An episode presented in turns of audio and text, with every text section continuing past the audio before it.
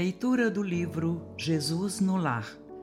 Psicografia de Francisco Cândido Xavier, ditado pelo espírito Neio Lúcio.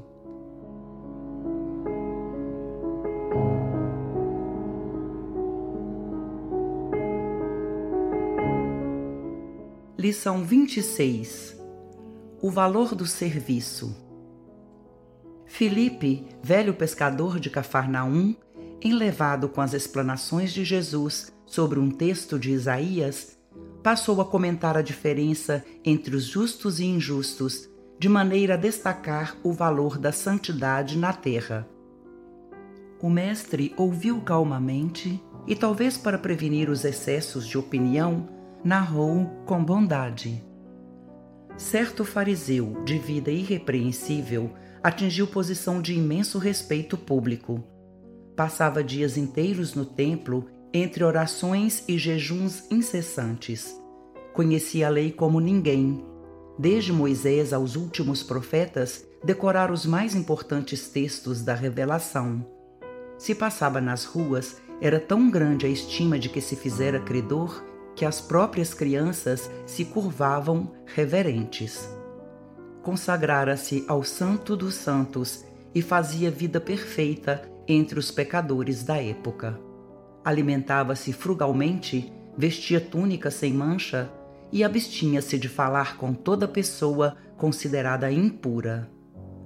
Acontece, todavia, que, havendo grande peste em cidade próxima de Jerusalém, um anjo do Senhor desceu prestimoso a socorrer necessitados e doentes em nome da divina providência.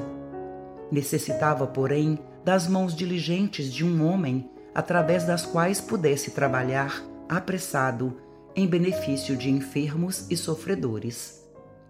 Lembrou-se de recorrer ao santo fariseu, conhecido na corte celeste por seus reiterados votos de perfeição espiritual, mas o devoto se achava tão profundamente mergulhado em suas contemplações de pureza que não lhe sobrava o mínimo espaço interior para entender qualquer pensamento de socorro às vítimas da epidemia. Como cooperar com o emissário divino nesse setor se evitava o menor contato com o mundo vulgar, classificado em sua mente como vale da imundície?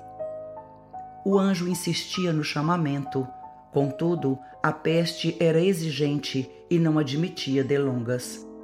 O mensageiro afastou-se e recorreu a outras pessoas amantes da lei.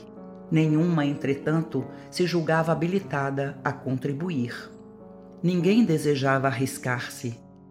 Instado pelas reclamações do serviço, o enviado de cima encontrou o antigo criminoso que mantinha o propósito de regenerar-se. Através dos fios invisíveis do pensamento, convidou-o a segui-lo. E o velho ladrão, sinceramente transformado, não hesitou. Obedeceu ao doce constrangimento e votou-se sem demora, com a espontaneidade da cooperação robusta e legítima, ao ministério do socorro e da salvação. Enterrou cadáveres insepultos, improvisou remédios adequados à situação, semeou o bom ânimo, aliviou os aflitos, renovou a coragem dos enfermos, libertou inúmeras criancinhas ameaçadas pelo mal, criou serviços de consolação e esperança e, com isso, conquistou sólidas amizades no céu, adiantando-se de surpreendente maneira no caminho do paraíso. Os presentes registraram a pequena história entre a admiração e o desapontamento, e porque ninguém interferisse, o Senhor comentou em seguida a longo intervalo. A virtude é sempre grande e venerável, mas não há de cristalizar-se à maneira de joia rara sem proveito.